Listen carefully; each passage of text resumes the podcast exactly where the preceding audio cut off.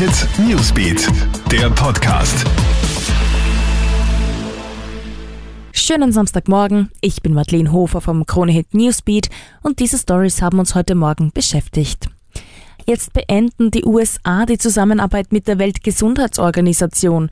US-Präsident Donald Trump wirft der WHO wiederholt vor, unter Chinas Kontrolle zu stehen und macht sie für die Ausbreitung des Coronavirus mitverantwortlich. Außerdem hätten die USA konkrete Reformen vorgeschlagen, die WHO habe sich aber geweigert zu handeln.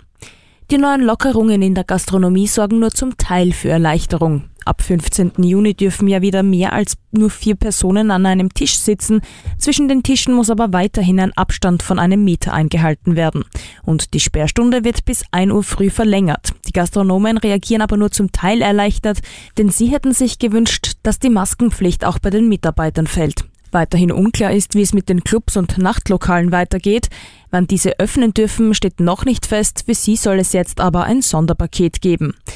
Red Bull Salzburg holt sich den ÖFB Cup. Gestern Abend wurde ja das Cup-Finale als Geisterspiel im Klagenfurter Wörthersee-Stadion ausgetragen.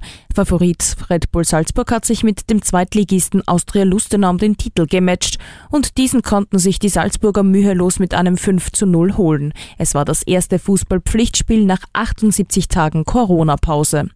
Und skurrile Story aus Indien. Eine Gruppe von Affen hat in der Stadt Meerut einen Mediziner attackiert und Blutproben gestohlen, die für Corona-Tests vorgesehen waren. Das berichtet jetzt die Times of India. Demnach handelt es sich bei den Räubern um rotgesichtige Rhesusaffen. Die Tiere haben Blutproben von insgesamt drei Patienten mitgehen lassen und sind dann auf einen Baum geflohen. Ein Video davon geht gerade durchs Netz. Die drei Patienten, deren Blutproben geklaut wurden, sind nochmals auf das Coronavirus getestet worden.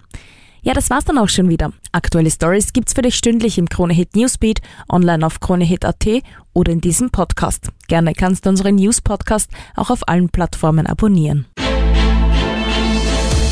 Kronehit Newsbeat, der Podcast.